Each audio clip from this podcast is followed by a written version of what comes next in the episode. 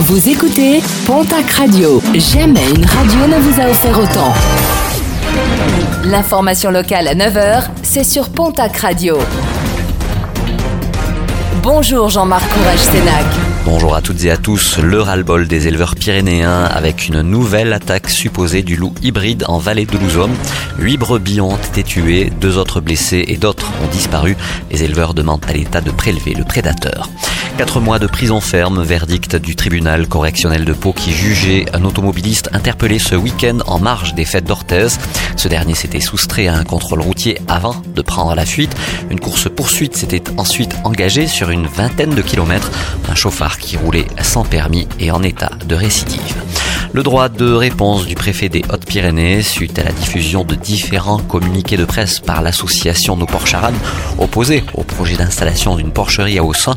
Le représentant de l'État dans le département tient une conférence de presse pour apporter ses réponses. Nous y reviendrons dans la journée. Une euh, nouvelle fermeture de magasin dans le centre-ville Tarbé, celle de l'enseigne Célio située rue Maréchal Foch. Cette même enseigne était déjà présente au sein du pôle commercial d'Ibos, où elle reste d'ailleurs présente.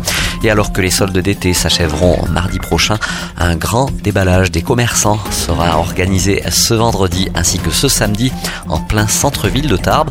Et à l'occasion du dernier jour des soldes, le mardi 6 août, un marché de nuit est prévu place Marcadieu. Côté animation sera notamment présente la Batucada MCIMA. En sport cyclisme, les très bons résultats d'audience des étapes pyrénéennes et notamment de l'étape entre Tarbes et le Tourmalet dont l'arrivée a été suivie par près de 7 millions de personnes. Il s'agit du deuxième plus gros pic d'audience pour une arrivée sur la durée. Cette étape marque le record de part d'audience de cette édition 2019. Et puis en basket, l'équipe de France jouera à Pau lundi prochain, un match de préparation face à la Turquie et avant le coup d'envoi de la Coupe du Monde qui aura lieu en Chine du 30 août au 15 septembre.